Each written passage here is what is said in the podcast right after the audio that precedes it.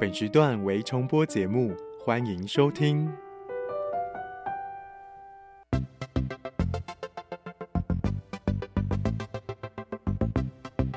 新科技大未来，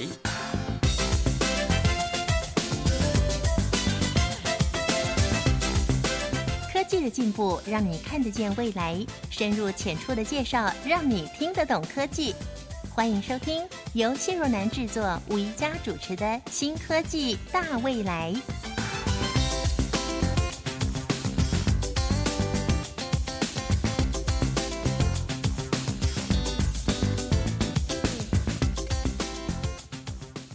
今天在新科技大未来节目一开始，宜家真想跟大家说声恭喜，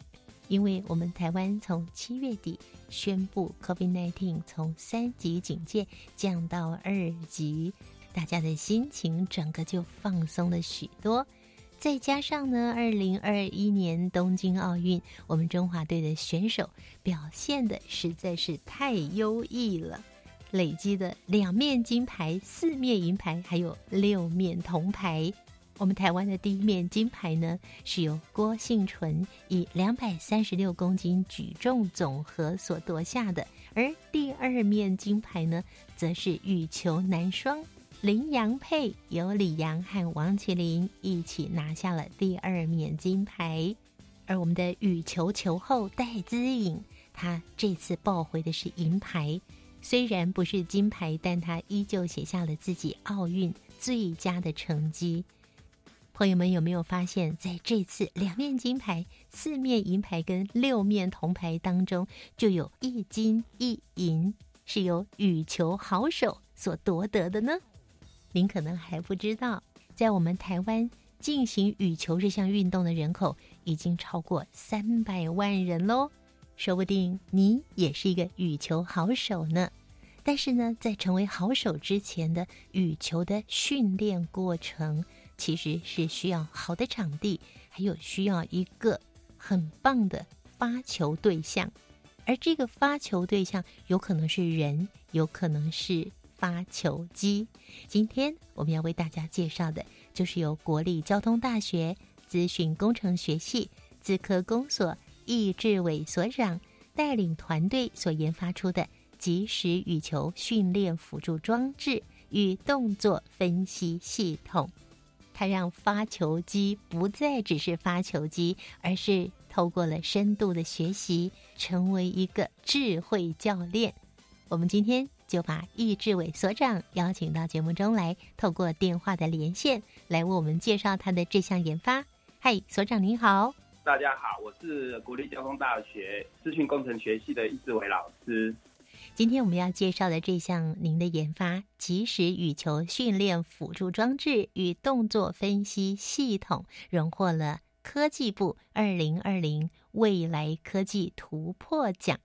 首先，请易老师告诉大家，这项研究是怎么开始的呢？大概在将近三年前。科技部跟我们的教育部那时候就针对国内的体育发展，哈，刚好遇到二零二零东京奥运，那时候想要借助这个科技跟体育的整合，能够帮助我们国内选手的成绩能更上一层楼，可以穿金戴银的。所以那时候有一个叫做精准运动的研究计划，那就广邀国内的学界来针对。运动的训练能不能把科学的元素把它带入，让我们的训练或者是选手层的这个特性分析能够更科学化这样子。那那时候我我们刚好学校里面就有一些很爱好运动的老师，其实我我们资讯学院有时候号称交大的。这一个体育学院这样子哈，在校内的各种运动其实表现都非常优秀，不管是棒球啦、羽球啦哈，各种运运动其实都很好。那尤其我们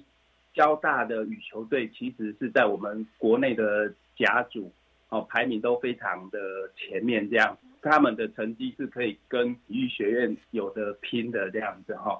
那所以，我我们就在这个机缘底下，然后就透过了。体育室的王志全老师哈，他自己就是羽球的国手，跟河库的廖总教练，还有羽协的这个张国作理事长哈，就连上线，那一起合作申请了这一个科技部的计划。那我们就刚好名字叫做精准羽球，那金是金色的金哈，黄金的金，金色的金，那刚好呼应所谓的精准运动的这一个哈。那有点谐音呐，那我们就非常顺利的取得了一个科技部的资资助，然后已经连续三年执行的一个计划这样子。嗯我们的这一个即时羽球训练的辅助装置哈，那基本上我们是想要第一个先改善现现有的我们的训练设施，那其中一个可能大家会想到的就是跟我们去。棒球练习场一样，要有一个发球机嘛？对那羽球其实也有一个羽球发球机这样的一个设备。那但但是这个设备呢，基本上就是说功能不太好。哦，比如说它的发球可能都是比较固定的一些形态在发，比如说哎，它只能持续的一直发杀球。哦，那它的位置也不能跑，然后高度什么的，哈，这些机械结构其实。都反应比较慢，所以它用起来其实没有那么好用，所以对我们的专业选手其实帮助不大。那可能可以用在平常的一些教学使用，或者是比较例行性的这些体能训练呐。那我我们就想要改善这一个状况，所以就配合一些技战术收集的一些成果哦，还有我们对于电脑。视觉上面的一些研发，那整合了我们的这个发球机系统，把它物联网技术带进来，那就开发了这样的一个系统。那我们希望说，这个系统目前我们昵称它叫做智慧球员，也就是说，这些发球机系统它自己有一个视觉的功能，可以侦测对方跟他对打的人的这一些动作跟这个球过去的时间。种种的资讯，嗯，那我们的这个发球机有一些智慧决策的机制，所以它就会在合适的时间，然后针对你的需求，把这个球把它打回来，这样子，那就有一个互动的这一个效果。然后我们可以针对球员的一些特性，比如说该加强他跑动，或者是说加强他的杀球，或者是说加强。他的这个，比如说往前的能力，那基本上我们就可以把这些东西把它放到我们的发球机的这一个系统里面，那可以针对我们的球员去做这个重点式的加强。易老师，您本身也是很喜欢打羽球吗？其实讲到这个就有点心酸哈，以前就是也很喜欢做运动啦，那但是身体没有顾好，膝盖其实有点问题。其实只能做一些重量训练这一些活动，就是比较轻量，因为膝盖比较不能承受这种运动上面的这个压力啦。啊，那其实这个也是我们球员偶尔会遇到的一些问题。对，就是说他们其实羽球这个运动对球员的膝盖有很大的负荷。嗯，那很多球员其实退役下来之后，膝盖多多少少都有问题这样子。那所以这些运动伤害，某种程度，我我们也希望，就是说，在这个训练过程里面，如果有透过电脑视觉，或者是说我们适当的去安排他们的训练的这一个课程，那希望能够减轻他们的这一些负担，让他们的就是训练可以用最精简、最有效的方式来进行，而不是像以前大量的训练来达成目标。通常。以传统的做法，有时候事倍功半。传统的做法大概就是土法炼钢，就不断的、不断的练、不断的练，然后练到膝盖都受伤了。那这一项研究呢，是不是它也可以避免这些球员啊，在练习的时候啊、比赛的时候，他会呃因为这个动作不对，或是过强或怎么样而受伤呢？嗯，现在现在就是我我们其实整个计划，其实。这个羽球发球机其实是其中的一项而已。我们我们最早的一个动机，实际上是想帮助我们的职业选手做技战术的分析。那我们的技战术分析的话，就是希望说从他们的比赛影片里面哈，去找到他们的各种比赛的过程，不管是他自己或者是对手的。那我们现在做的这个叫做微观的这个拍拍标记，也就是说，透过电脑视觉系统哈，加上人工的这些资料标记，我们把选手过程每一拍击球，他们的姿态、他们的站位、跑位都记录下来。所以，我我们的资料的收集已经进到所谓的大数据的这个部分哈。那我们每年其实利用科技部的经费，持续在收集四五十场的比赛资料这样子。嗯。那这些资料其实，在我们资料收集的这个技术开发过程里面，就有一个东西叫做姿态的分析啦。那目前我们虽然没有针对运动伤害或附件这一个部分特别着重去，就是去做一些分析或者是研究哈。那但是未来其实我们可以预期，就是这个影像的姿态分析，实际上可以就是帮助我们的球员去评估他在这一个比赛过程里面，或者是平常的。这个训练过程里面，那他们的身体，比如说关节承受的力量，或者是说姿态，如果有超过一般正常人所能就是承受的那个角度的话，其实这个在未来我们是期望透过影像分析系统能够找出一些问题。哇，我相信一定有很多喜欢打羽球的朋友，对于今天我们所介绍的这一项研发非常的有兴趣。这项即时羽球训练辅助装置，它跟原来的发球机最大的不同是什么？还有它会发挥哪些功能呢？稍待一会儿音乐过后，我们继续请易老师介绍给大家喽。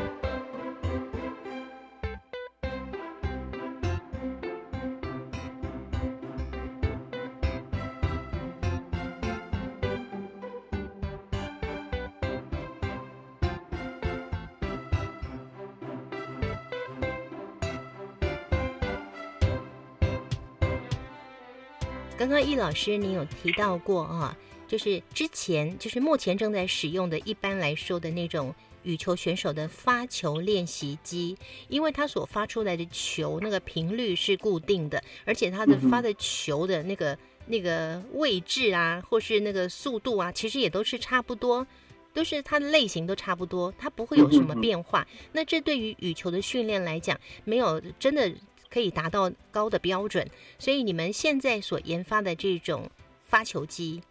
它所具备的功能就是可以呃多方向的去发球，然后前前后后、左左右右吗？呃，对，现在其实我们的我先介绍一下现在的发球机的大概它的样态哈。好，那基本上一个发球机就是底下它有副滚轮嘛，哈，那我们就把它推到球场里面某个位置就摆着。那所以第一个，它的位置不能就是就是不能移动，哦，通常放下去之后，其实在这个过程里面就就固定在某个地方。嗯，那再来的话，它的高度就是说，它上面其实有一个发球头，那这个发球头的高度其实也就好像我们的电动门一样，其实上去下来的速度其实也很缓慢。嗯哼，那通所以在我们使用发球机的过程，通常我们就是会放在固定的位置、固定的高度。嗯，好。那接着它的发球头，基本上它把球某种程度是用摩擦力把它喷出去。嗯，那它有两个转盘会转。那在这个转盘，其实它的转速，就是说要转到一定的速度把球打出去的时候，其实那个也需要一点点的反应时间。嗯，那么它的那个球出去的方向跟角度，就是仰角上下的仰角，就是有一个就是马达在控制。嗯那所以整体来看，就是说我们现在的发球机，就是说方向跟仰角哦调整可能速度稍微快一点点，因为它那个都局部的把那个整个机构往上提或往左右去旋转这样子，那这个比较快。那球速的部分，就是说因为它那个转轮哈、要有提速的，如果我改变速度，它提速其实需要一点反应时间。嗯哼，那么球其实从它的那个一个就球桶里面把球拿出来丢到刚才我讲说会喷出去的那一个发球头的部分，其实它那个机械的运作其实有一定的时间需要让它能够把球夹过去了。嗯所以整体来讲，就是它的发球通常可能需要一点五秒作为一个准备的时间。哦，那我们可以控制方向，控制仰角，但是它的位置或者是出球的高低，这两个通常是不能动的。那这件事情其实就限制了我们的发球机所能发球的各种球种的变化，因为你位置不能动。像我们球在后场，通常要打高远球，在前场可能其实会做截击，或者是做一些就是那个勾球哈。那像这种其实它就不能去做这些高低的调整，那它也没办法去根据它的位置来做一些反应。所以我们跟他打的时候，基本上就他就会在同一个地方，然后持续做一些简单的变化。嗯哦，所以对一个专业球员来讲，其实这这种枯燥的训，就是枯燥的练习，通常只能可能训练他们的稳定度。嗯，就是说，哦，我如果是往前要截击或什么的，那他们可能就是持续做这种动作，那部分有用。但是你如果要做复杂的排程，比如说，哎，你球对方打球，你对方可能在比赛过程可能会跑前跑后，那可能你那个有有时候是高压球，那有时候是往下往由下往上的勾球，那这些状况其实都没办法呈现出来。好，那这是目前我们的羽球发球机的状况。那我们现在的一个做法就是说，我我其实想要引进物联网的概念，也就是说，第一个我能够侦测对方的来球，比如说，哎，对方可能打杀球过来，那基本上我针对杀球，我其实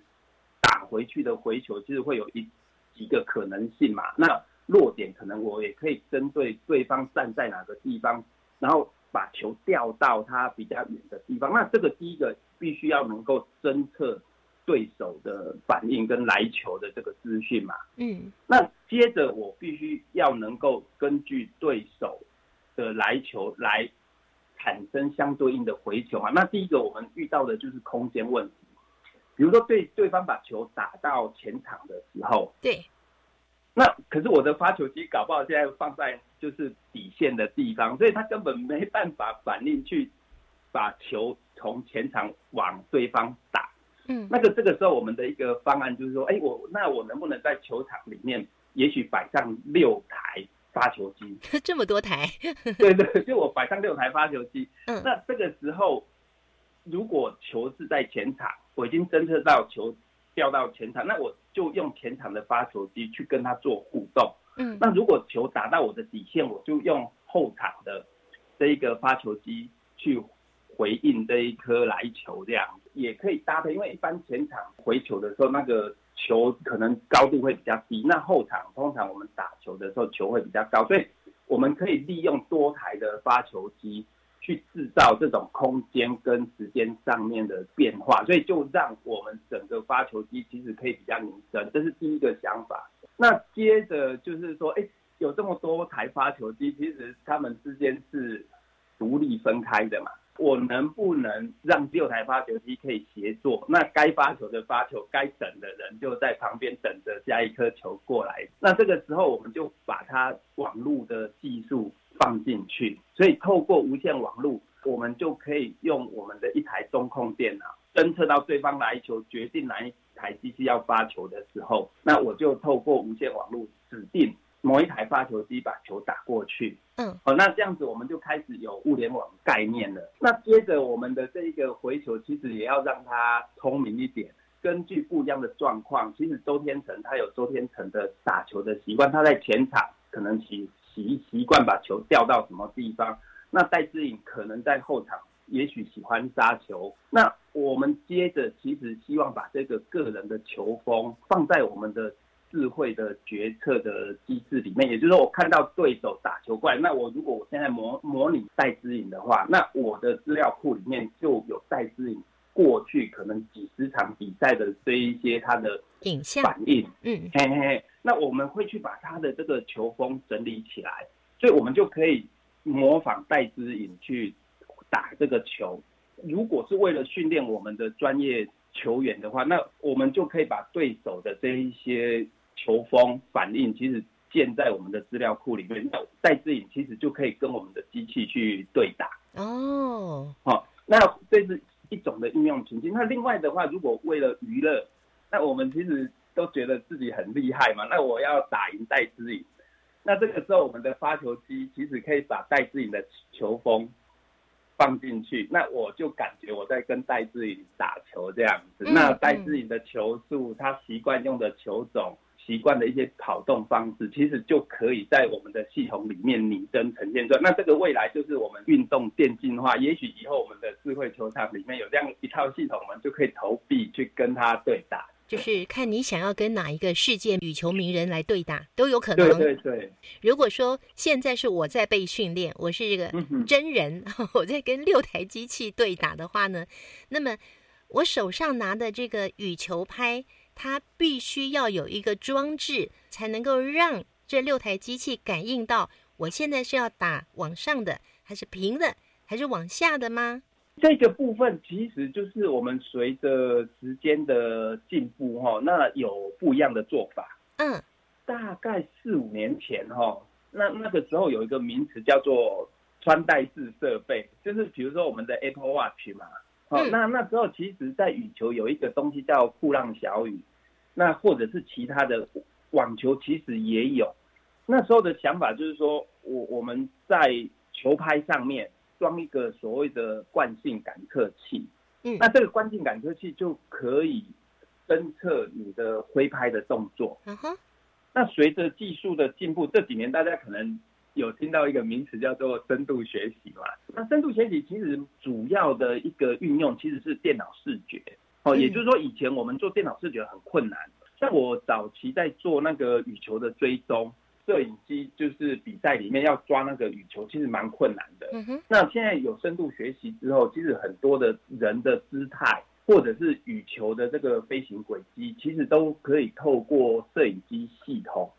去把它算出来。哦，那所以这个其实是比较实际的，就是说我们现在的一个构想，就是说我有一个摄影系统哈，在我们的球场，它就可以侦测你的这个打球的动作，甚至说知道球的飞行轨迹，所以根据这一个，我就可以很精准的预测球大概会落在什么地方，大概它的飞行时间，所以。我就可以判断说，我可以在什么时候把球打回去。这样，现在侧重在电脑视觉系统，所以电脑视觉系统已经取代了过去的那种穿戴式的感测器喽。对对，那但是这个东西就是各各有一些优缺点，也不是说哪一个比较好，哪一个比较不好。嗯，那我们现在强调的一个资料融合，也就是说，我们可以运用智慧球拍上面的挥拍动作。那其实挥拍动作有它自己可以呈现的资料，比如说我就可以直接侦测说，哎，你挥拍的速度多快？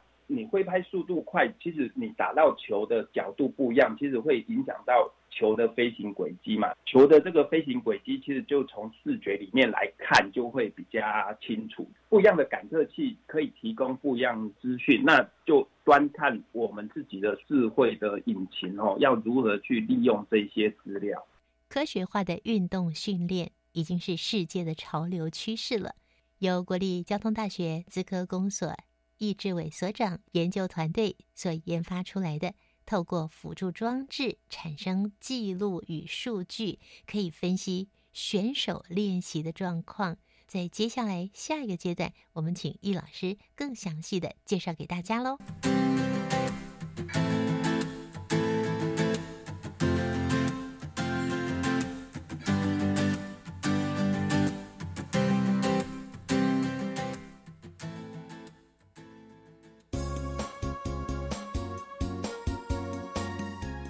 的一天是怎么过的呢？这些职称听起来好酷，他们的工作内容又是什么呢？带你认识各行各业。职场西游记系列节目在教育电台 Channel Plus 登场喽！用耳朵来一场全新的职场体验，探索自己最爱的方向吧。高中职毕业后，你想做什么呢？我已经决定申请青年储蓄方案，先去工作或是当志工，累积经验，未来会更有方向。听起来好棒哦！先工作，政府每月还会额外帮我储蓄一万元，三年可以存三十六万元哦。那我也要参加。好哦，一起上网申请，时间到一百一十一年三月十六号截止。详情请上青年教育与就业储蓄账户专区网站。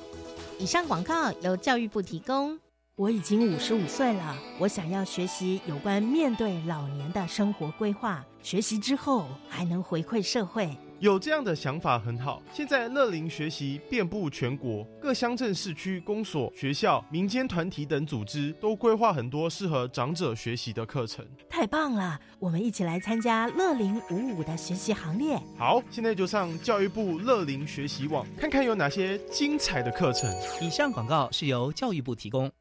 加外加外，阿玛波拉，加根格玛西卡斯达斯，迪加古拉布古列列。大家好，我是来自台东的胡代明，这里是教育电台。那罗哇那咿呀那呀哦哎呀，那是你呀鲁玛的呀恩，哦朋友们就爱教育电台。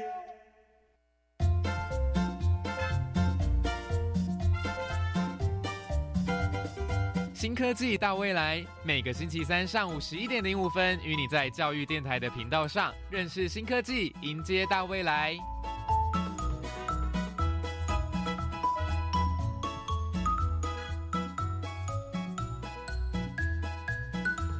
今天的新科技大未来节目，我们为听众朋友介绍的是即时羽球训练辅助装置与动作分析系统，它荣获了二零二零年未来科技奖。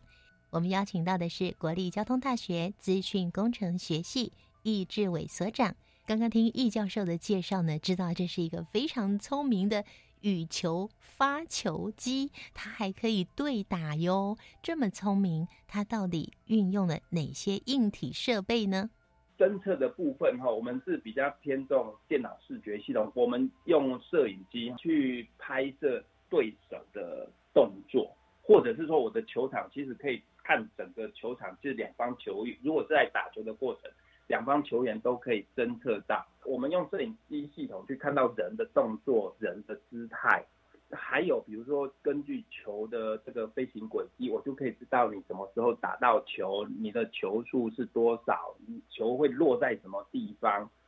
那这些资讯我收集起来之后，这个是我们的感知系统。那感知系统会送到后面，其实我们的智慧决策系统就可以开始判断说，哎，这个球相关的姿势，那我要。采用的是哪个球风，或者是我要，如果我是要训练你的跑速，其实我可以让他每次把球都打到你 离你最远的地方，不去故意刁难你这样子，或者是说我的球其实可以控制的很精准，每次过网都很低。嗯，类似这些在我们的智慧决策机制里面就可以做一个城市化的一个搭配。嗯嗯嗯。那接着就是我们需要很精准的发球机，可以很精确的执行我们决策所。下达的指令，所以我们要有一个很好的发球机。那其实现在是全球分工啦。我我们的发球机虽然我们自己的团队哈，台科大的林元祥老师有在做，那其实我们也尝试的，就是说在透过外面产业界，其实由外面产业来做这方面的机械的改善。那我们其实。产业的价值，其实在上面的这个整合，也就是说，我们可以把各个不一样的系统其实整合在一起。那我们提供的最重要的，实际上是它的智慧决策系统，比如说球风啦，然后这一些影像视觉侦测的部分，这样子。哇，听起来就是一个非常有智慧的一个发球的机器。这个是为了希望能够帮助我们在体育竞赛可以得到好的成绩嘛。那应该也可以，对于这个才刚刚接触羽球的这些菜鸟们，在自我训练的时候，也可以先发一些简单的球，不要那个信心被打击嘛。哎，对对对，主持人的观察很敏锐，所以不管是选手级的、菜鸟级的，都非常适合，对不对？哎，没错没错，嗯哼。因为我们其实还是大学嘛，哈，也是一个教育机构。我我们最近有一一些单位，有一个单位叫 A，它有一个计划叫 AI for Kids，就是说给那些高中生来一大学去各个领域做探索。那我们其实也在这个过程里面啊，那把我们的这一些训练的东西，其实拿来跟高中生分享。哎，那他们就可以在这个体验里面去了解，不不管是说打羽球本身，哦，他也可以去看看我们的这一些电脑资讯系统，哈，电脑处理的技巧，人工智慧可以做哪些事情。所以这个系统我们其实也有拿来，就是给高中生做夏令营的体验。那我未来，嗯，未来其实我我目前啦，就是说在商品化的。部分除了刚才讲的这一个羽球对打机，我们叫做智慧球员啦，哈，就是说它是女生是一个会跟你打球的机器人这样子。我们另外还有在做的智慧教练，智慧教练，我我就是说发球机在这个智慧教练里面就属于比较配角，就是做惯性的发球。那我们智慧教练基本上是要利用视觉系统。就是用影像拍摄羽球的课程里面，或者是羽球夏令营里面，跟发球机对打嘛，好，我们就持续，比如说让学员去杀球，嗯，那我们的摄影系统其实就可以把之前的这一些计算的功能，再把它重新开发一些应用系统，比如说，哎，我让一个学员可以持续杀十颗球，好，那杀十颗球之后，我可以把他的那个杀球的这个姿态把它截取下来。那利用现在所谓深度学习，我其实就可以呈现他的三 D 三 D 的姿态。那我可以看他说走杀球的时候举的高度够不够高，击球点会不会太前面或太后面，各种这些姿态，其实我们就可以透过电脑视觉把它算出来。那我们可以把每个动作其实都拿来对比，那学员就可以知道说啊，他做杀球他的动作有没有持续性。接着我们也可以算说他杀球出去的球速可能多快。那这个样子，我们就可以知道说每个球员的爆发力是多少。那甚至说控球的部分，其实我们也可以看这个球会落在什么地方，它控球有没有它的稳定性存在。那这些东西，我们就透可以透过我们在当初开发羽球对打机的时候，它的摄影系统，那现在做一个转换。嗯，那把我们的目的作为球员的训练，或者是说一些小选手平常他们的球力的评估，嗯，我们只要好好的利用我们开发出来的这些技术，其实可以做很多有趣的应用。哎，所以它不仅仅是呃从羽球的发球机已经发展到羽球的对打机，而且呢，再进一步的到达智慧球员、智慧教练的水准喽。对。那如果我们现在的专业的呃这个体育赛事的教练再配合这套系统，哇，真是如虎添翼呀！对对，我我们现在其实就是说往专业这个地方去讲哈，我们现在其实有在做一个系统叫做 Coach AI，就是之前讲的哈。那当初最早的一个出发点，就是我们希望针对我们国内的这些顶尖选手。去做他们比赛的这个计算数资料收集。嗯，目前这一个部分其实也进行的还不错。我们已经开发了，就是说比较快速的这一个资料收集的系统这样子。所以他们比完一场比赛之后，我们花了数个小时，其实就可以把他们比赛过程全部把它收录起来。嗯，那这个里面我们就可以去统计球员的一些表现。嗯哼，哦，比如说他们的这一些跑速，或者是说通常，比如说他们在打球过程，如果对手比较强势，那他们的这个回球通常是比较守势的哈。那如果他占上风，其实他会比较多那种大球之类的球种这样子。那我我们其实现在在他们的比赛结束之后，我们就可以做这一些分析，然后我们还把这些资料结合大数据的资料库，让他们做一些影像的自动剪接。比如说，哎，我们可以把他的杀球动作，哦，就是说跟对手之间的杀球的前后几拍，嗯，那自动剪接起来。那其实球员到时候他们就跟教练讨论的时候，其实就可以很明确的针对某些议题。下去看他们的这一些影片回播，那那个会很有感。当我们眼见为凭的时候，不只是我们，我我相信球员自己很深的感受。那可以给球员这些透过电脑系统整理出来的资料，我相信对他们的训练，或者是说自己在球场上的表现，应该有另外一层的感觉。我们虽然是以羽球作为标的哦，当初选羽球其实有几个考量。第一个就是我我们很感谢选手带给我们很多的欣赏比赛的这些乐趣啦哈，比如说周天成、戴资颖，然后现在的王子维啊，那还有双打的选手，那李阳还有王麒麟这些就是世界级的顶尖选手。当初选择这个是因为第一个他们。表现很突出，那我们想帮他们做一点事情，这样子。嗯嗯。那再来，其实选择羽球也是一个蓝海啊。就以运动人口来看，那篮球、棒球哦，甚至足球，这个其实是很热门的这个球种。但是相对的，国外在这边的技术投入非常的多，然后他们的技术其实也蛮先进的。那可是羽球，其实在我们这边算是一个国球之一嘛。它在东南亚、欧洲，还有我们的东北亚这一带，其实都都是一个蛮热门的一个球种。但是其实我们在看国际羽联技战术的投资上面，其实是比较落后的。嗯，所以，我我们是觉得说，羽球其实是一个我们用台湾现在的资讯技术跟我们的体育。界的表现其实是很好的一个切入点啊，所以当初我们是选择羽球作为我们的一个研究标的。可是，在这个过程里面，我们发现就是说这些资讯技术其实可以延伸，比如说很类似的，一般我们称为所谓的隔网运动，像桌球、哦网球、网球，哎，这个它里面的这个运动的样态其实跟羽球非常像。嗯嗯，那我们的一些电。就是说，资讯处理技术、影像处理技术，哦，其实也有很多雷同的地方。那甚至我们开发的这一些，就是标记城市，或者是说技战术分析的这个平台，都可以延伸过去。那这是第一个。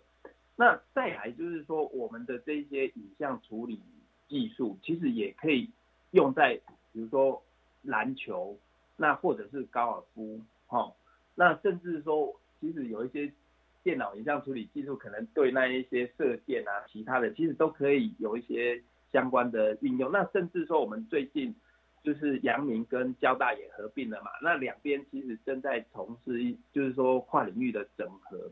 那像医疗附件哈，我们跟阳明的那个附件系那边其实有在谈，就是说如何把我们的这个电脑影像处理的姿态的。电视能不能放在他们的附件运用上面？那这个也是跨领域的合作这样子。那我们是希望说，开发出来的这个技术，未来可以在各个领域都有很好的一些用途。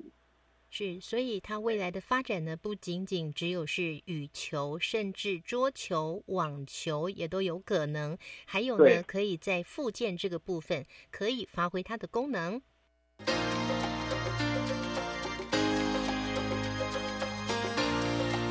科技好生活。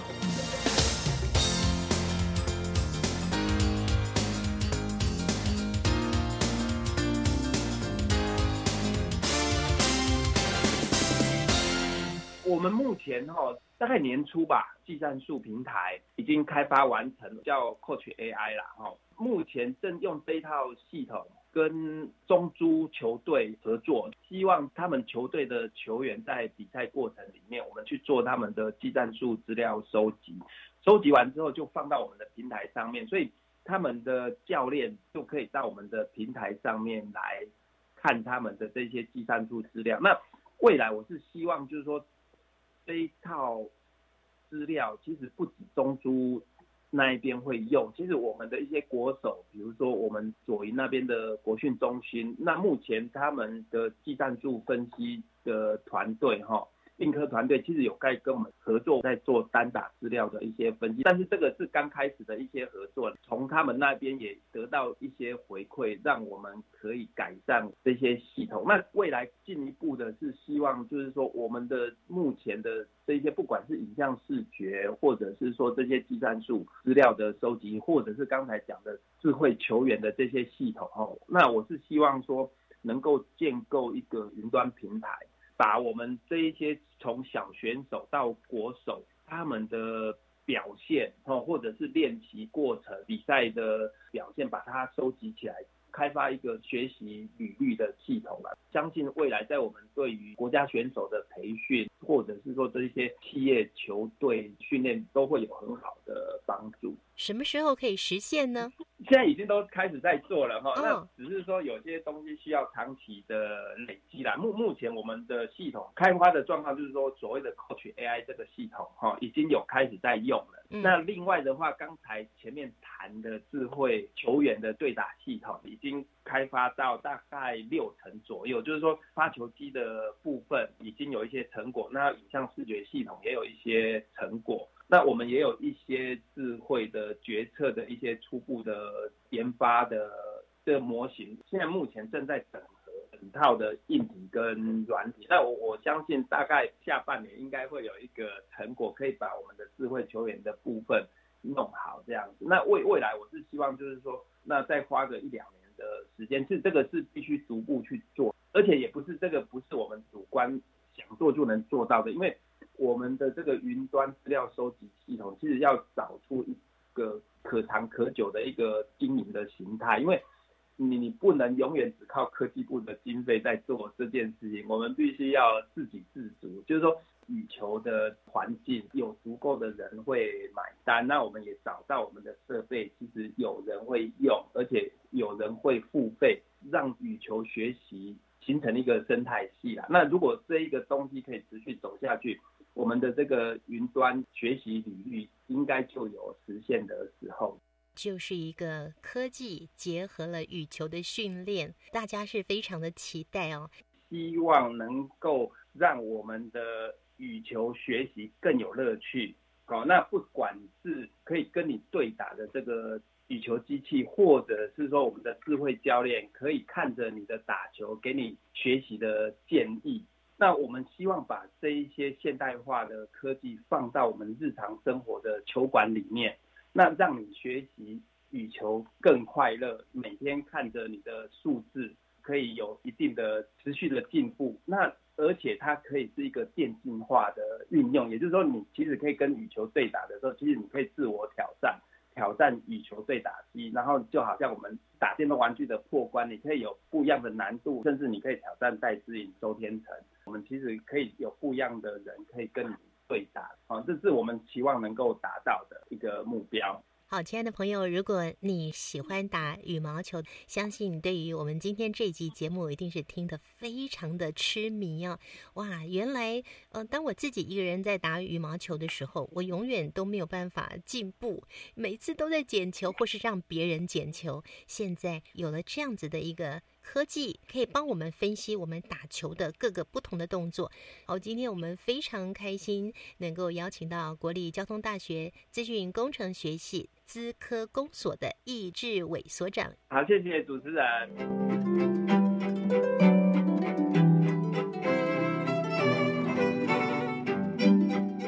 节目最后，方如要带着我们来看看这一项科技在观念上以及技术上的突破。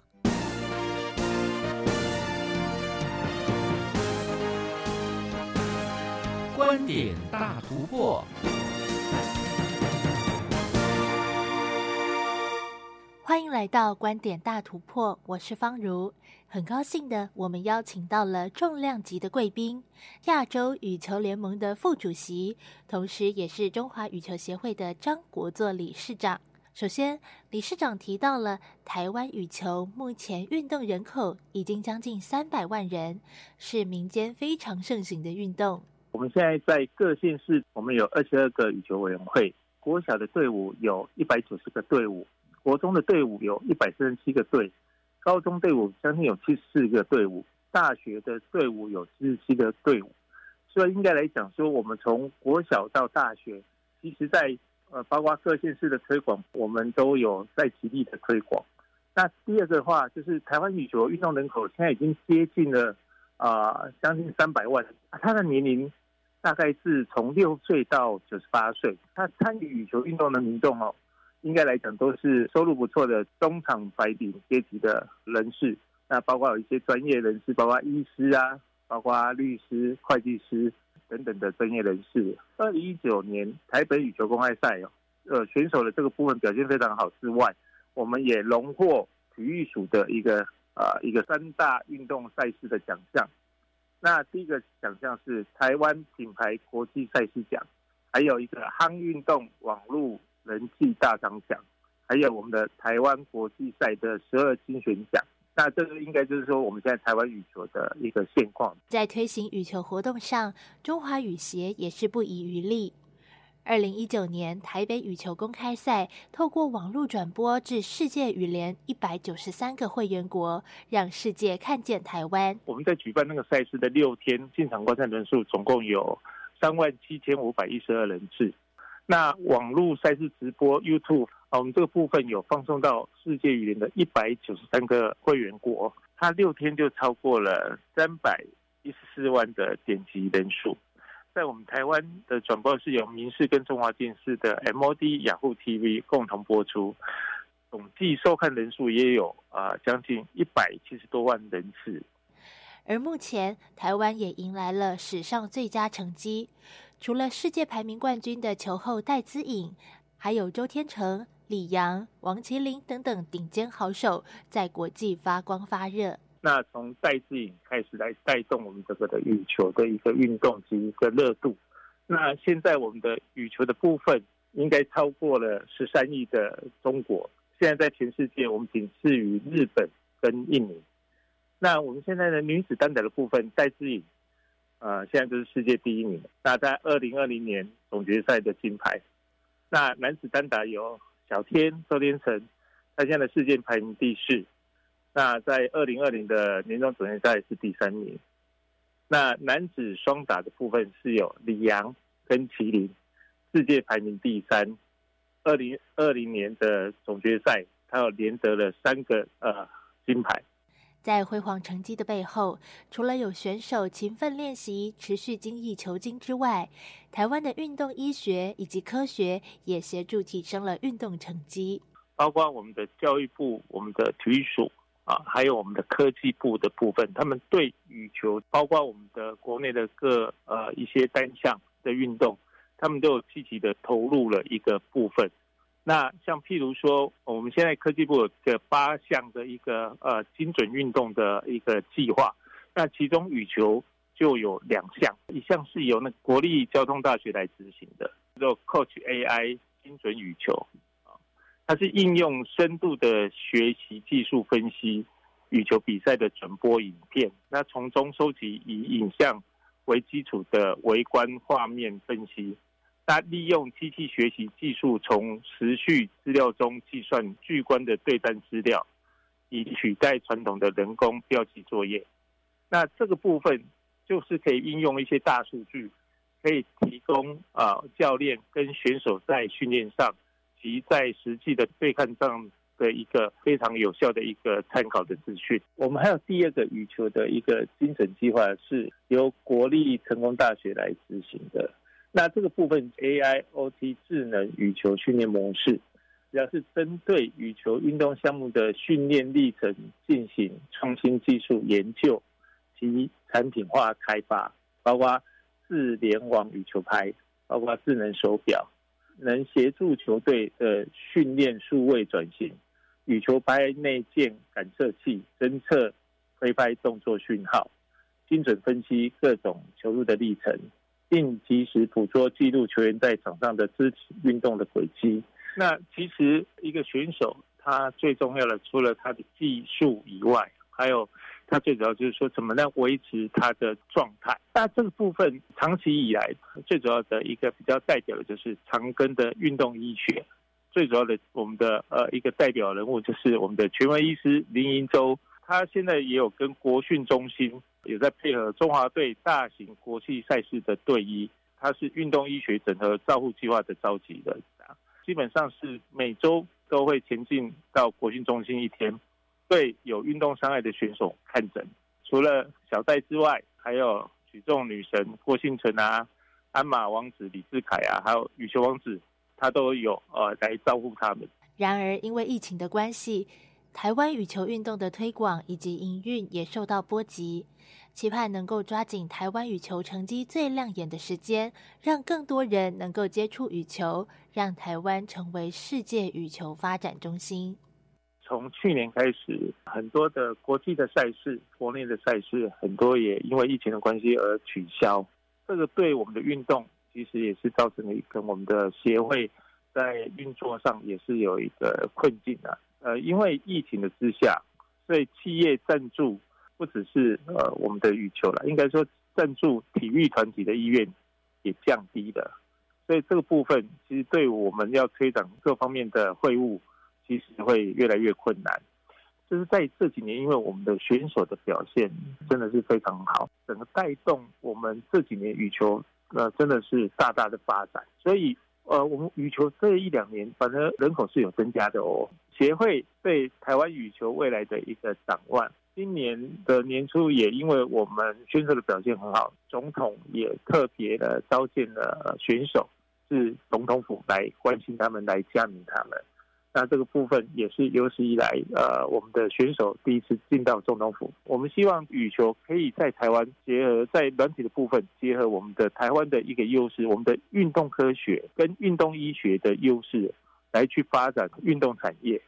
其实台湾很多的运动科学方面现在已经是领先各国，还有我们的医学的部分，包括辅大幸好推针对选手可以在临场随时的来问诊看诊。来及时的帮助选手，所以它这个部分可以发展成未来除了我们的科技产业以外，我们也希望包括科技产业，包括我们的台湾的很具代表性的医疗，那再就是我们的运动产业啊，可以部分可以慢慢的把台湾这个部分也成为世界一个重要的一个引领风尚的一个代表。还有我们的硬体的部分啊，这个部分也要特别再强调一个，就是说。啊，我们也希望政府啊可以来协助我们羽球，因为我们现在算是呃在有史以来台湾在国际的各单项运动来讲，算是表现最好的。那我们也希望政府可以来推动一个羽球的运动园区，因为我们现在羽球的一个比较面对到一个困境，就是说我们还没有一个世界级的羽球专用的比赛场地跟练习场地。我们希望。可以新建一个国际级的啊及青少年的训练基地这样。那第三个就是我们希望能争取申办更多的国际赛事及国际的职务，这个部分就是要打造台湾成为亚洲甚至世界的一个羽球的一个中心。那进而透过羽球，透过羽球来推动运动外交。以上就是今天的观点大突破，我是方如，下回我们空中再见。我们目前台湾的羽球人口已经达到三百万人了耶！今天为大家介绍的即时羽球训练辅助装置与动作分析系统，相信可以帮助更多爱好羽球的朋友在球技上的精进。好，那节目最后要预告下个星期的主题喽。我们这个技术叫多功能智慧易经云端感测器，主要的特色是我们用易经这个材料当做感测器的讯号输出。这个感测器啊，它可以用在一些环境水质的监测，好像是工业废水啊、河川的水质，或者是农渔业的养殖水，哦，甚至是生活的自来水。希望可以有一些医疗上的应用，像是尿液的一些蛋白质的检测，然后能够提供一些生理的讯息。这些讯息的整合，能够让医疗判断上有更精准的意义。下次宜家要介绍的是多功能易经智慧云端感测器。我们期待下个星期三上午十一点零五分教育电台新科技大未来节目再会了，拜拜。